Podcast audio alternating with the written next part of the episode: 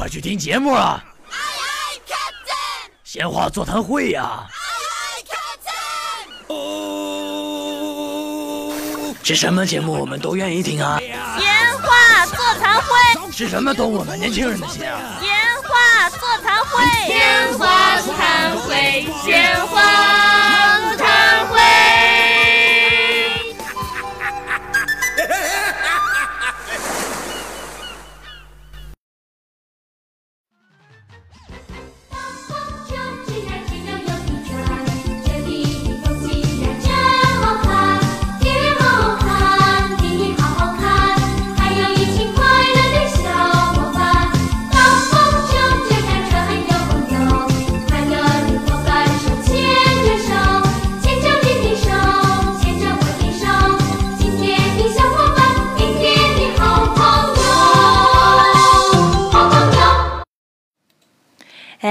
完这首歌，突然让我想到了小时候最爱看的少儿频道，还有最喜欢的金龟子、红果果和绿泡泡。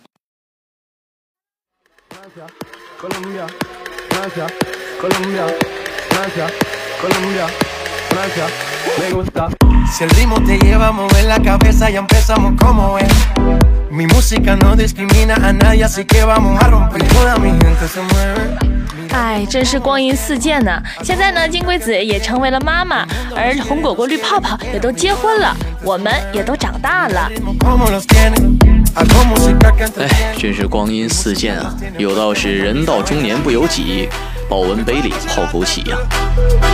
还依稀记得当年我小学第一天入学的时候，我是如何的不愿意进教室的门，而我的父母又是如何的暴力的将我拖进教室的。哎，肉肉，我记得你好像是九八年的，为什么会跟我们一届呢？不不不不不，不要随意暴露我的年龄。其实我特别想说自己是零零后。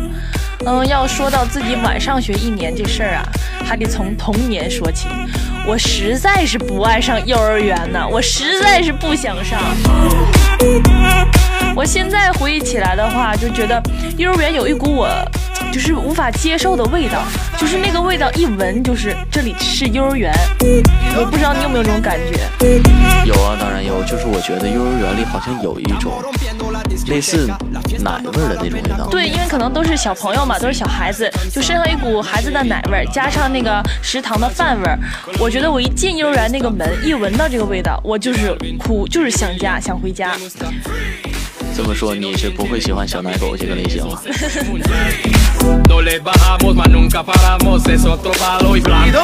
在我上幼儿园的时候，还发生了一件趣事，这是和我姨和我姥爷他们之间的，就是终于把我送进幼儿园了之后呢，我妈还是比较狠心的啊，她看我哭，她也不会管，她觉得毕竟要经历这些嘛，总不能一直不上幼儿园，然后老师也会给我。终于抱进了幼儿园之后，我姥爷或者是我的三姨和老姨，他们会偷偷躲在幼儿园外的树后面，偷偷的看我，就好像现在玩的吃鸡一样，你知道吧？就是拿了八倍镜去观观察我，然后我眼神特别厉害，我就看见了。我一看见他们，我这本来就是跟小朋友们玩的好好的，突然就开始哭啊，哭的不行。我老姨他们一看我哭的不行，当然是心疼啊，所以就会找保安大爷，然后进去和老师沟通一下，就以各种理由请假，然后把我接出来。所以他们也算是我在上幼儿园的一道小障碍吧，啊，一个关心爱心的小障碍。然后我妈就说：“有你们这些特别爱他的姨在，太宠他了，我上幼儿园真的是一大困难呢。”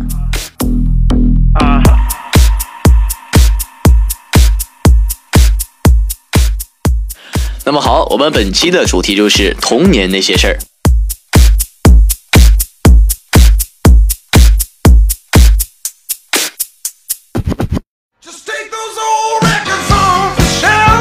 其实说到童年，我们每个人呢，相信都有不同的理解。关于童年的记忆也都是五彩缤纷的。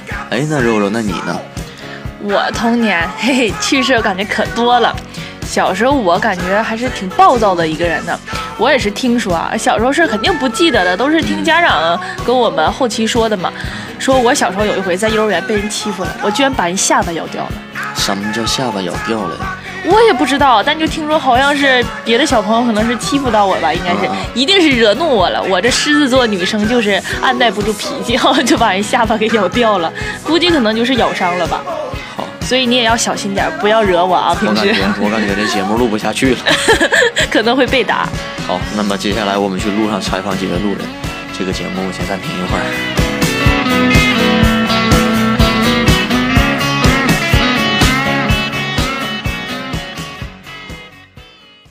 我童年印象最深的两件趣事呢，就是呃，第一件事就是利用下午半天的时间把自行车给学会怎么骑了。然后那一天下午呢，特别的热，嗯，然后我就晒伤了，到现在还没缓过来。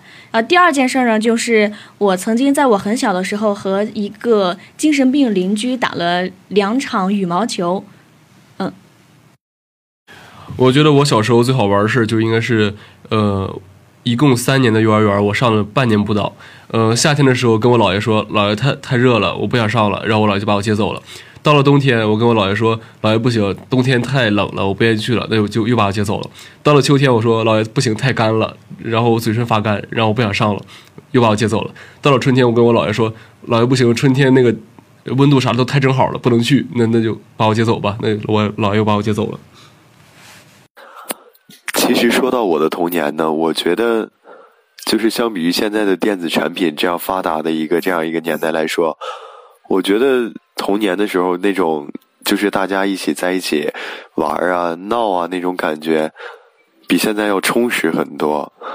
虽然说现在觉得信息包括一些东西接收的更加方便了，但是相比于之前。那种就是无忧无虑，什么都不考虑，就是几个好朋友，包括其实那会儿也不用几个好朋友，嗯，对，就是同龄人之间就可以玩的，就是很快就可以熟悉在一起，然后玩在一起，然后就觉得对，就当时那种感觉真的很好，就是哪怕没有，就是没有钱，没有什么，就只是。就是哪怕是五毛钱一包的卡片，然后用手泼水玩，对那种乐趣，就是再也感受不到了的那种感觉。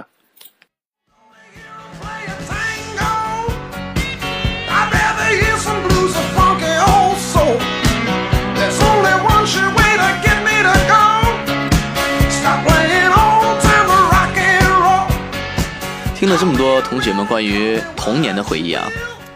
其实我觉得，我们能记住的关于童年的趣事也就那么一两件，而且大部分都来源于父母或者自己的记忆。嗯都是家长跟我们讲，你们小时候什么发生了很多什么什么趣事啊？就现在有一句话，就是我我常常说，你瞅现在这孩子童年哪能跟咱那阵儿一样啊？嗯现在科技我感觉太发达了，就朋也可以在朋友圈看见有很多身边的姨啊婶儿啊在晒自己的孩子，无时无刻不在帮他们记录他们呃现在宝宝的生活。就包括我前几天看见那个娱乐新闻，我不知道你知不知道，就说那个林宥嘉的老婆怀小宝宝了。嗯。就现在医学界发达了，居然能看见妈妈肚子里宝宝的长什么样子。听说那个宝宝的嘴和林宥嘉本人很像，和爸爸的嘴很像。我说真的是什么鬼呀？真的是厉害，很不错。什么家庭什么背景？我们小时候怎么没这待遇呢？你说的这句话怎么好像是我妈妈那年代人对我们的吐槽呢？因为他们的童年和我们也是很不一样的，有很大的差别。我也觉得像是见证了一个时代的变迁一样，其实也可以从侧面看出来，我们时代的发展也是非常的快。嗯，像现在就很多不同了，我们现在居然还有很多是针对孩子童年的一档真人秀节目，比如说《爸爸去哪儿》啊，《爸爸回来了》。那爸爸又去哪儿？爸爸你干啥去？没有没有，这这小白就瞎说，货两货两哪是没有的啊。啊，还有就是关于育儿大作战。怎么去更好的照顾孩子啊？呃，他得什么病的时候应该吃什么药？就各种关于这种类型的综艺节目也是非常的火爆，收视率也是蛮高的。嗯，因为对呀，辛勤的园丁们都想知道怎么样才能更好的照顾祖国的花朵嘛。好的，接下来我们接一段广告，广告回来我们继续。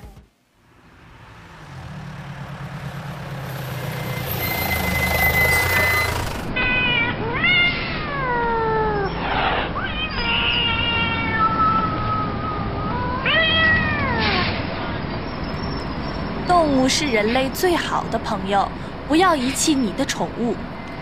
对你来说，也许它只是你生活中的一部分，但对他们来说，你是他们生活中的全部。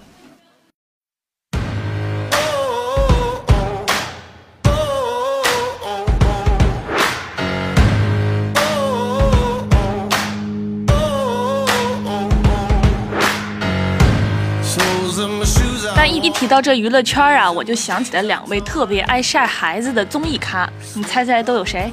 呃，霍思燕、杜江，不是，不是嗯哼，嗯，也不是啊哈，那陈小春和宁采儿，嗯，也不是，他俩的宝宝叫做等等和小花。邓超啊，对，邓超和孙俪，其实这父母的晒孩子的方法也是有区别的。其实平时看孙俪的微博，觉得孙俪的微博都是什么呃泡脚啊、养生之类的，但是看邓超的微博，那就好多都是关于等等和小花的，尤其是关于这女儿，爸爸宠女儿这么一说，真的在邓超身上真的有所体现。对，都说女儿是爸爸前世的小情人嘛。哎，来，现在我们翻看一下她的微博啊，你看这是孙俪发的。妹妹一年前还怕狗，看到就哭，到现在特别可爱。会因为家里的狗狗比较喜欢哥哥而吃醋，问我妈妈为什么奶牛喜欢哥哥不喜欢我？哎，其实个图片中也能看出这个小花的这个头发也是非常的迷呀。对，因为有个叫邓超的爸爸嘛。但是邓超也是非常有耐心啊，他在微博上晒，花了六个小时给孩子搭了三个雪屋，就在图片上能看出他和孩子们的互动也是非常的充满了童趣。你觉得你以后会是这样的爸爸吗？我觉得应该会是的吧。每个成年男人的心中也都住着另一个未成年的自己吧。嗯，哎，你看下一条微博，他还写到还会给等等和小花在晚上讲故事。哎，这个故事书也名字也是非常的有趣，叫做《爱打嗝的斑马》。我只听过斑马斑马，我还没有读过这样的童书。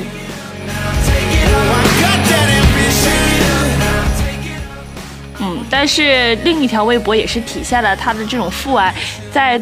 关照他的队友的时候也有所体现，比如说迪丽热巴最近不是退出了那个《跑男》最新一期的录制吗？嗯，他发到小迪钥匙别忘了，放在冰箱里，记得热着吃。我们出去转转，一会儿就回来。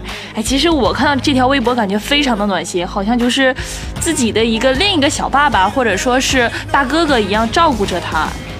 确实，因为毕竟迪丽热巴可能也有这个资本，就是迪丽丽丽迪丽丽丽热巴。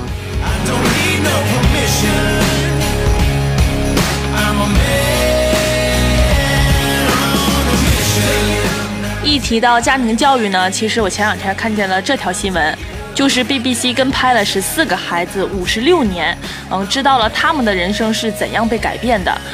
但其实我觉得这是一部就是名为《人生七年》的系列纪录片。到目前为止呢，一共是有八部，通过记录这十四个孩子的人生轨迹。嗯，同时也是呈现了英国社会半个世纪的历史变迁。这十四个孩子是来自不同的阶级，有家庭富裕的，也有出生贫寒的。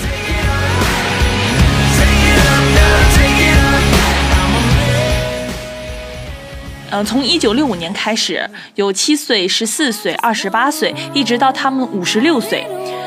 纪录片一开始，上层阶级的富家三兄弟就已经让人非常的印象深刻。嗯，因为在私立学校读书的三个人，对自己的未来有着非常清晰的规划。呃，他们每天有着规律的作息，呃，明确自己要上哪所大学，进入剑桥和牛津之后会成为怎样的社会精英。当富家三兄弟每天阅读什么《金融报》啊、《观察家》还有各种书籍的时候，而伦敦东区的工人阶级三姐妹就显得自由了许多。这三个女孩子在伦敦的同一所小学上学，虽然需要上舞蹈课，但其实那只是一种自由活动，老师也不会管她们，她们也不会受太多的教育。七岁的女孩凑在一起，可能会讨论喜欢的男孩，兴高采烈的可能会讨论以后要生几个孩子，幻想未来的生活。但是与此同时，穷人家的孩子贫民窟长大的，他们谈不上理想。有人想当训练师，只要挣钱就行；有人可能还没有见过自己的爸爸；有人甚至只是希望能够吃饱饭，或者是不要挨打就好。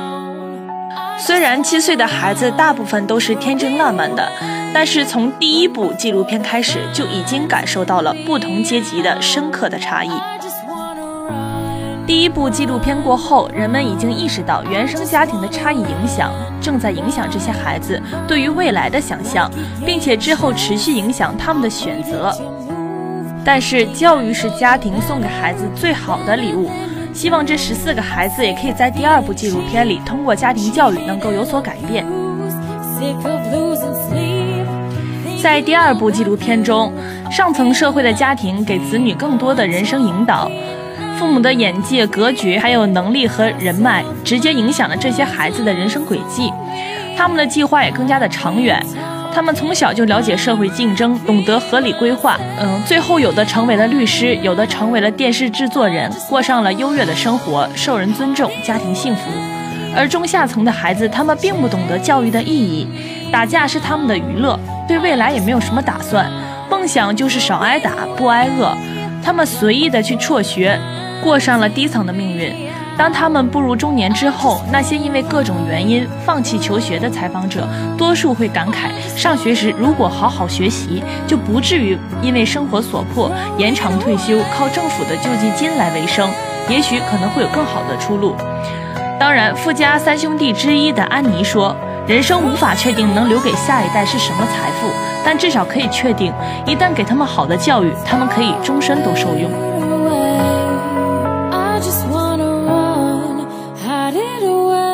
但是面对阶级差异而产生的成长壁垒，在这十四人中，有一位叫尼克的幸运儿，作为所有人物中唯一一个从底层实现阶级跨越的案例，他是打破阶级壁垒的特征，也是教育改变人生的最好例证。镜头前的尼克并不像其他孩子那般引人注意，他出生在乡村，每天需要走三英里的路去上学，从小呢缺少与社会的沟通，而显得十分害羞。十四岁的他。一直把脑袋埋起来，回避镜头。厚厚的玻璃眼镜下，还是对未来的忧愁和迷茫。教育正在让他逐渐改变。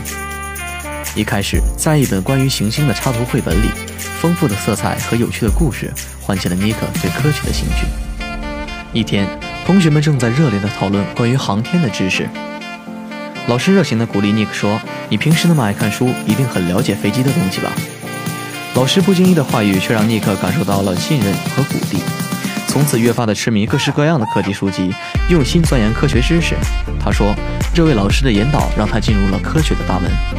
二十八岁时，因为英国紧缩学校经费，于是移民美国做核力研究，并来到另一所大学教书。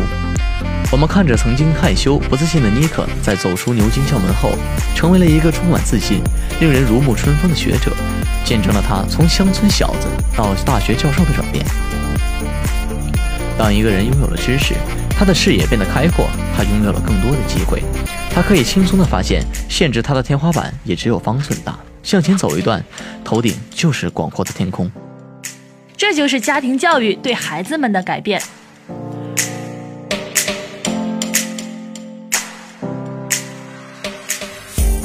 好了，我们的话题现在多少有点沉重。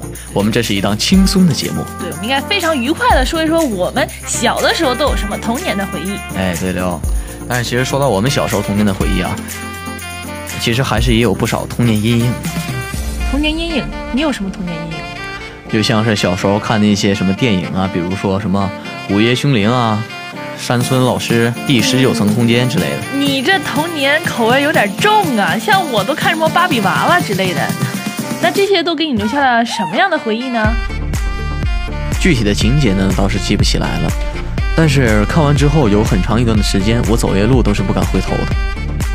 我的童年阴影可能就是因为太乖了吧，妈妈告诉我不要跟陌生人说话，就可能有时候遇到，比如说非常可爱的阿姨呀什么的，说小朋友那个看我这么可爱，可给点呃小水果、小小糖果之类的，但是我都觉得人家可能是要绑架我一样，可能是特别特别害怕，特别害怕。我记我记得有一次是妈妈送我去幼儿园。然后，但是我看见有一辆车停在了妈妈的后面，我就觉得那个车是黑色轿车嘛，然后就好像是电视剧里那种绑架人专用的那种车，我觉得肯定是有人要绑架我妈妈，就是那种迫害症的心理吧。然后就哭着要求老师给家里打电话，看看妈妈有没有安全回家。这可能就是给我留下的童年阴影吧。不要跟陌生人说话，天黑请闭眼的那种。哎，其实我们的童年也不光是只有阴影的吧。毕竟还是由五彩斑斓的动画片组成，是五彩缤纷的啦，对吧？没有错哎。比如说小时候上课偷吃东西，什么那个小当家、小浣熊那个呃，卫龙辣条是吧？对，呃，那种干脆面，等老师一转过去，就讲台上转过去的时候，我们就一扬脖就把那干脆面都吃进去的那种，特别着急。同一个童年，同一个同学。嗯，还记得我们那个时候每天上学最期盼的事情就只有一件事，那就是放学。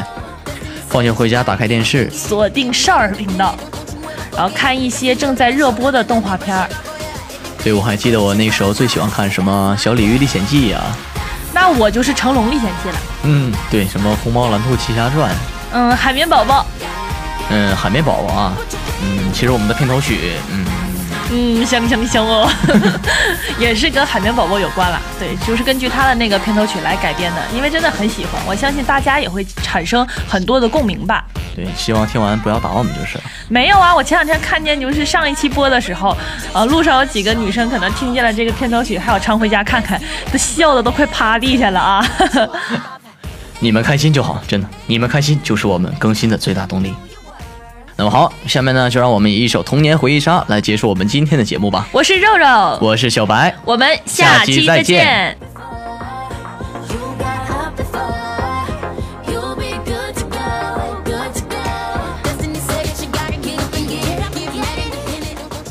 同时呢，也欢迎大家去蜻蜓 FM 上搜索大连艺术学院，同步收听我们的节目。